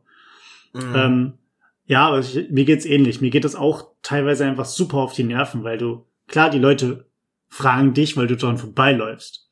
Aber gehen wir mal davon aus, du bist jemand, der schon vier, fünf Wohltätigkeitsorganisationen unterstützt, regelmäßig. Ähm, und dann kommt jemand und sagt, na, rettet, rettet aber auch bitte die, die, das, das Faultier im Regenwald, äh, weil da das sonst gerodet wird und so. Und du halt im Endeffekt selber bei ganz vielen Organisationen auch gar nicht weißt, wie transparent macht ihr denn eure Scheiße? Ja, eigentlich gar nicht wirklich transparent, wie viel wirklich für Verwaltung drauf geht, wie viel für äh, Transport für Mitarbeiterkosten drauf geht, etc. Und äh, wenn du, wenn du dann da deine 25 Euro hinspendest, kannst du davon ausgehen, dass vielleicht irgendwie in Euro 60 irgendwie ankommt, kannst du auch denken, ja, schön, danke. Danke dafür, ja. dass ihr da seid. So. Ähm, aber natürlich von der, von der Grundidee, von der Grundsache ist es natürlich gut, dass sie da sind. Also, dass es gemeinnützige und wohl, wohl, wohltätige Organisationen gibt, die sich für Dinge einsetzen. Ah, das ist so, das ist ein schwieriges Thema, weil man eigentlich ja auch kein Arschloch sein will, so. Ja. solche Sachen ja du, eigentlich ich, auch gut findet. Aber ich finde halt immer in dem Moment, wo du professionell geschulte Menschen hast, und das merkst du ja, die quasi nach Spenden Leute anbetteln oder beziehungsweise halt so ansprechen und auch immer so unangenehm ansprechen. in dem Moment bin ich raus. Und ich früher war ich wirklich, das war so ein Ding, was mich an mir selber genervt hat. Ich habe mir jede Scheiße erstmal angehört und habe mich dann irgendwie freundlich äh, rausgeredet oder irgendwie sowas. Und ich habe mir auch tatsächlich hier und da mal Scheiße andrehen lassen. Aber inzwischen muss ich sagen, ich hab halt keinen Bock, mich mit sowas anquatschen zu lassen. So, äh, Gegenbeispiel, ich hab mal bei dem, äh, bei meiner ersten Wohnung in Hannover war ein Rewe in der Nähe und da gab's mal so einen Stand von der, ich komme gerade, ich weiß gar nicht, ob es die Bernd oder die Björnsteiger Stiftung ist. Mhm. Das sind die Peoples, die die Notfallsäulen auf Autobahnen aufstellen. Okay. Das ist eine Stiftung tatsächlich, die äh, das Ganze ehrenamtlich auf Spendenbasis deutschlandweit macht. Also es ist nicht, dass das irgendwas Offizielles von der Deutschland GmbH ist, sondern das ist einfach eine Stiftung, die sich dem versch äh, verschrieben hat. Mhm. Und das waren irgendwie, weiß nicht, sogar vier Dudes oder so, die da halt irgendwie standen, sehr verloren, offensichtlich sich auch sehr unwohl fühlten in dem, was sie da tun. Und das war halt, mit denen habe ich mich auch so ein bisschen unterhalten. Die fand ich nett die haben mir ihre Sache äh, präsentiert, die wollten auch keine Unsummen, sondern die haben irgendwie gesagt, hier, ganz ehrlich, gib uns fünf Euro im Jahr, das reicht schon. Und die kannst du sogar noch von der Steuer absetzen. So, die war, das war authentisch, ich fand die Sache gut, ich finde, das ist einfach eine sinnvolle Sache. Da spende ich seit, weiß ich nicht, acht Jahren oder so einen mhm. gewissen Betrag im Jahr. Ja. Ja, das ist ja das Ding. Ich glaube, ich glaube, ähm, man muss sich selber auch bei Spenden wohlfühlen. Also ich kenne viele Leute, die die äh, spenden jetzt wie gesagt keine riesigen Summen, aber halt genau diese diese kleinen Beträge, die dann irgendwann halt auch, ähm, wo das Kleinvieh was halt irgendwann auch Mist macht, ähm, die aber auch sagen von sich aus, ich möchte halt tatsächlich so viel Transparenz wie möglich haben. Ich, ich informiere mich vorher, so gut es geht, darüber, wo das Geld hinfließt ähm, und auch gerade diesen super groß gewordenen Organisationen äh, kritisch gegenüberstehen, weil halt einfach nicht klar ist, was denn daraus überhaupt passiert und was davon tatsächlich verpufft. Ähm, weil das, glaube ich, ist nämlich ein ganz großes Problem, wie viel denn tatsächlich einfach sich in Luft auflöst. Für, ja. sagen wir mal, Anwaltskosten, weil sich irgendwer mit irgendwem gestritten hat. Ähm, und wie viel dann tatsächlich halt irgendwo in, in, einem, in einem Dorf für den Brunnen, für, für, fürs Bohren eines, eines neuen äh, Trinkwasserbrunnens oder sowas umgesetzt wird. Also, ja, das ist ein unglaublich schwieriges Thema. Ich glaube, insgesamt muss jeder nochmal oder sollte jeder überlegen, wenn man was entbehren kann, objektiv gesehen wirklich was entbehren kann, äh, sollte man es tun ähm, aber auch selber für sich einfach mal überlegen, wo, wo möchte ich, dass es hinfließt. Ähm, mhm, ja. Diesen, diesen, diesen überlegten oder wohltätigen Ansatz ähm, kann man aber theoretisch natürlich auch, nicht nur theoretisch, sondern sollte es praktisch auch umsetzen im, im täglichen Leben, allgemein in der Aufmerksamkeit vom Konsum allgemein, um mal so den Bogen zu schlagen zum anstehenden Konsumwochenende. Äh, wo wir aber jetzt gerade tatsächlich uns mal wieder sehr vom eigentlichen Thema entfernt ja. haben. Was ist denn so deine Erfahrung mit Leuten, die dich anbetteln? Ähm, ich hatte jetzt vor zwei Tagen eine junge Dame, der ich die Geschichte partout nicht abgekauft habe. ähm, sie hat trotzdem von mir zwei Euro gekriegt. Aber sie hatte mir gesagt, dass sie, pass auf, ich habe sie getroffen für die Hannoveraner, die es kennen, Farnwalder Platz. So, Farnwalder Platz ist zwei Bahnstationen, zwei normale Stadtbahnstationen vom Hauptbahnhof entfernt. Sie hatte gesagt, sie kam aus Hamburg, ist aus Hamburg hergefahren, um sich hier eine Wohnung anzugucken. Hat in mhm. der Straßenbahn vom Hauptbahnhof zum Farnwalder Platz, dort ist sie dann ausgestiegen und hat in der Straßenbahn aber ihren Rucksack vergessen. In diesem Rucksack war natürlich Portemonnaie und Handy drin. Jetzt braucht sie Geld nicht nur für eine Fahrkarte wieder zurück zum Hauptbahnhof, sondern auch nach Hause nach Hamburg. Mhm. Hat sie gesagt, sie braucht uns 38 Euro oder sowas und dann passt das. So, das war ihre Geschichte, wo ich schon ein wenig stutzig geworden bin, weil mh, hm, wenn du dein Portemonnaie in deinem Rucksack hast, okay, aber das war eine junge Frau, lass die vielleicht 20 gewesen sein, vielleicht 19 oder so. Ähm, das Handy ist dabei und dann rufst du jemanden an. So. Ähm, und in den meisten Fällen auch, klar, es ist nicht ausgeschlossen, dass sie alleine von Hamburg nach Hannover fährt, um sich hier eine Wohnung anzugucken. Aber auch in dem jungen Alter bist du wirklich allein unterwegs? Fragezeichen. Na gut. Nichtsdestotrotz. Auch Wohnungsbesichtigungen in der heutigen Zeit in Corona gehen teilweise auch anders. WG-Castings und sowas. Naja, das war die eine Sache. Habe ich ihr nicht so ganz abgekauft, aber okay. Ähm, die andere Sache war ein, ähm, der Kollege heute, als sie in der Listermeile unterwegs war, sagt, heißt es eigentlich in der Listermeile, auf der Listermeile, ne? Auf der Listermeile. Als ich da unterwegs war, weg. Hm? Bei die Listermeile weg. Ich war auf der Listermeile drinne. Ähm, und der hatte mich angesprochen, dass er obdachlos ist. Äh, der hatte so einen, so einen kleinen Bollerwagen hinter sich, der war auch noch relativ jung, vielleicht Ende 20, Anfang 30. Ähm, und er meinte, naja, jetzt ist halt scheiß kaltes Wetter und er bräuchte Geld für, für eins der zwei Sachen. Er würde sich dann dementsprechend spontan entscheiden, wie viel Geld er zusammenbekommt. Einmal für ein neues Outfit, also heißt einen dicken Pulli und dicke Socken, plus ein paar winterfeste Schuhe. Das wäre so mhm. seine, seine erste Wahl. Äh, seine, seine erste Combo. Und seine zweite Combo wäre, naja, ich lasse die Klamotten weg, ich nehme das, was ich am Körper trage, aber ich kaufe mir ein Zelt gegen den Regen. Und da muss ich sagen, auch, auch sei es gelogen, ist mir ja vollkommen egal. Aber ich muss sagen, das war so ein bisschen dieses Gott, du tust mir leid, ne? Also gerade weil kalt, gerade weil Regen, Junge, hier sind vier Euro, kauf dir ein Zelt. So, klar, für vier Euro kriegst du kein Zelt, aber, ne? Ähm, krieg, krieg schon mal einen soliden Hering. Wo, oh, einen soliden Hering, aber schön aufs Brot drauf. Nein, Spaß. Ähm, aber das war so dieses, seltsamerweise kaufe ich es dir ab. Vor allem, wie gesagt, weil er halt auch mit seinem ganzen Hab und Gut unterwegs war. Wie gesagt, die andere Kollegin, die hatte das äh, halt im Zug vergessen oder in der Bahn vergessen. Aber das waren so die beiden Geschichten, die mir jetzt vor kurzem untergelaufen sind, untergekommen sind und ich habe seltsamerweise irgendwie instinktiv der einen Person das mehr abgekauft als die an, der anderen Person. Die haben beide von mir trotzdem Unterstützung da gekriegt, so ist es nicht. Mhm. Ähm, aber es schwingt halt tatsächlich immer noch dieses, ja, okay, jetzt läufst du gleich mit deinen 12 Euro los und holst dir eine Pulle Wodka. Weißt du, also das schwingt irgendwie immer noch im Bauchgefühl mit. Ich kann mich da irgendwie nicht von losreißen. Aber auf der anderen Seite denke ich mir, ich bin auch nicht wirklich dafür verantwortlich, was du jetzt mit deinem Leben machst, oder? Also ja. bin ich dafür verantwortlich dann, wenn ich jetzt dann irgendwie da Geld gebe, weil eine Person da, mich da irgendwie angelogen hat, sich dann eine Pulle Wodka gönnt oder von mir aus zum, zum nächsten äh, Bauchtaschenträger geht und sich den nächsten Schuss holt. Also bin ich dann Mittäter? Also bin, bin ich dann Nein. die Person, die dafür verantwortlich ist, dass die Person vielleicht nicht mehr aufwacht oder im Graben liegt oder so?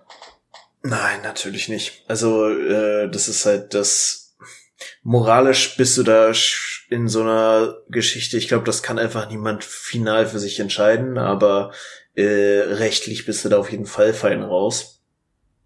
Aber ja, es, ich, ich weiß, was du meinst. Es ist so ein bisschen ein komisches Bauchgefühl dabei.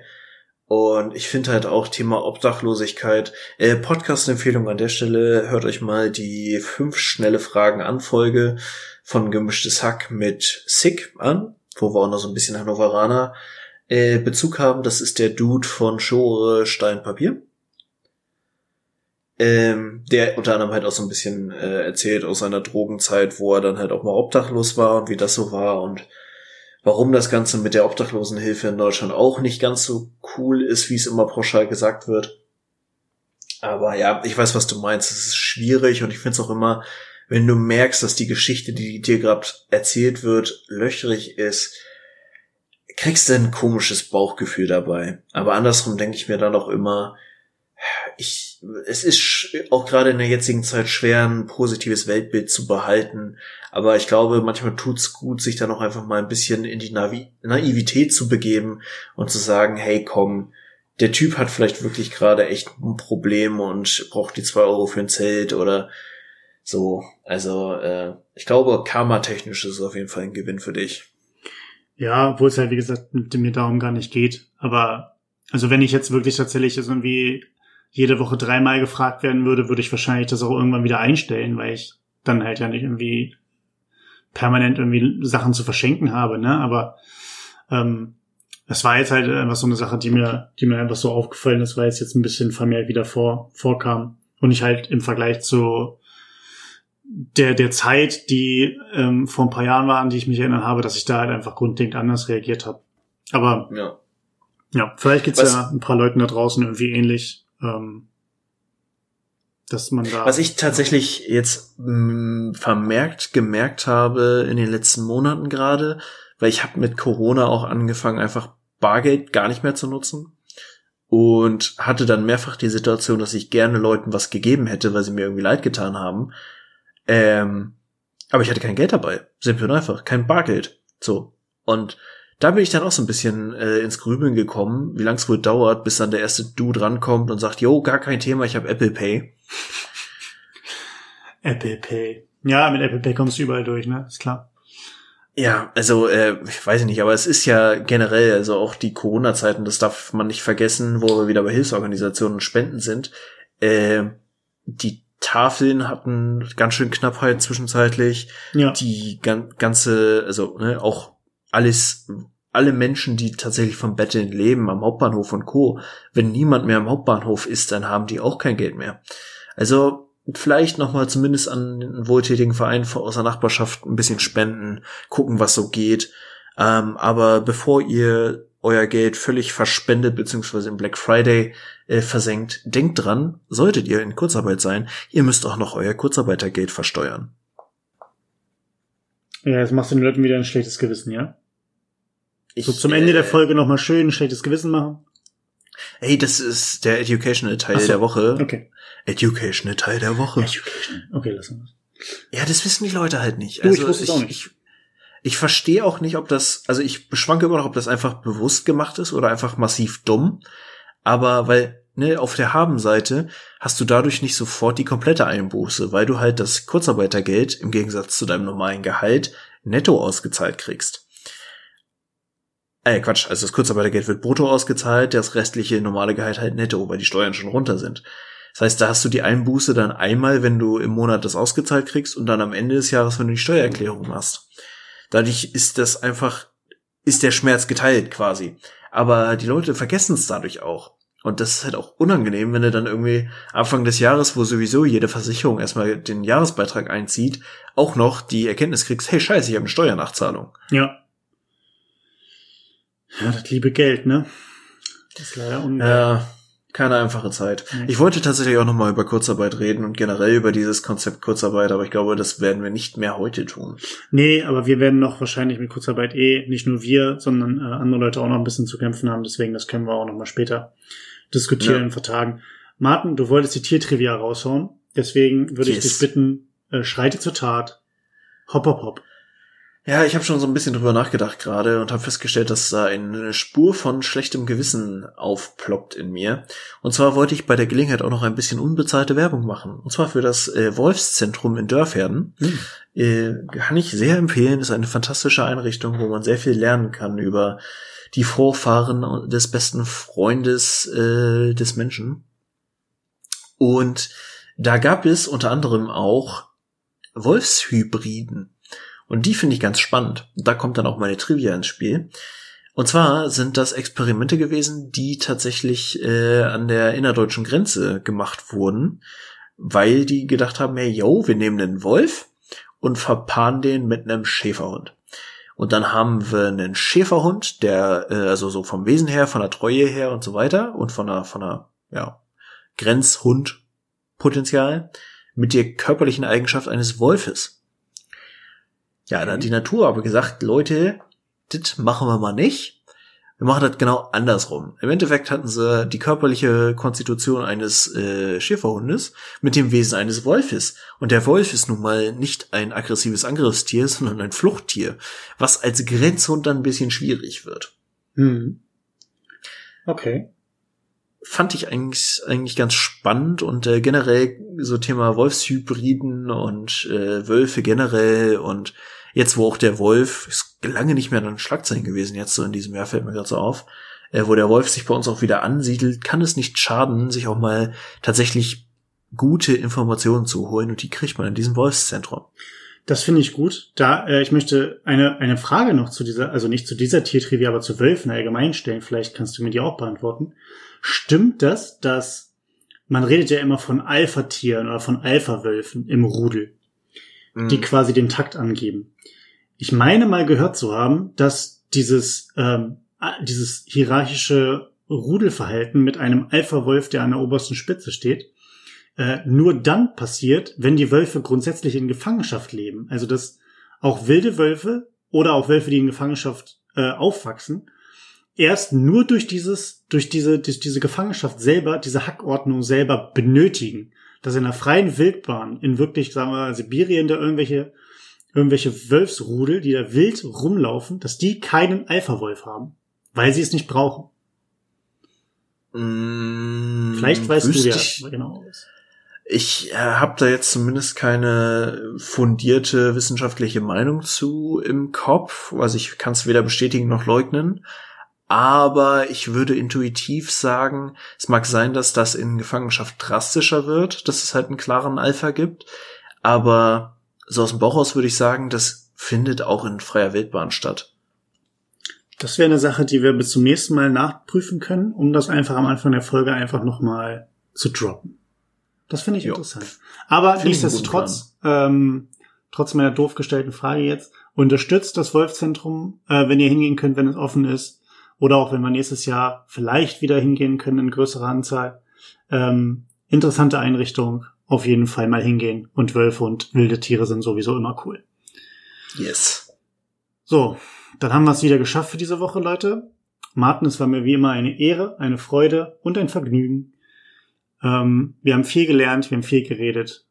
Ähm, ich freue mich auf die nächste Woche. Mal gucken, was die nächste Woche so in unserem Alltag bringt. Wünsche euch allen ein äh, schönes Wochenende, eine schöne neue Woche. Bleibt gesund, passt auf euch auf. Ich bin raus. Jo, dem kann ich mich nur anschließen. Äh, waren jetzt tatsächlich ja wieder zwei Wochen seit unserer letzten Aufnahme, weil wir die beiden Folgen und die Gastfolge mit Dominik äh, natürlich äh, direkt zwei Tage nacheinander aufgenommen haben. Deswegen, äh, wir kommen wieder in den Rhythmus, wir sind wieder für euch da, wir bringen euch durch diese düstere Zeit, auch wenn wir selber halb wahnsinnig werden dabei. In diesem Sinne, äh, bleiben Sie gesund irgendwie und äh, bleibt geschmeidig.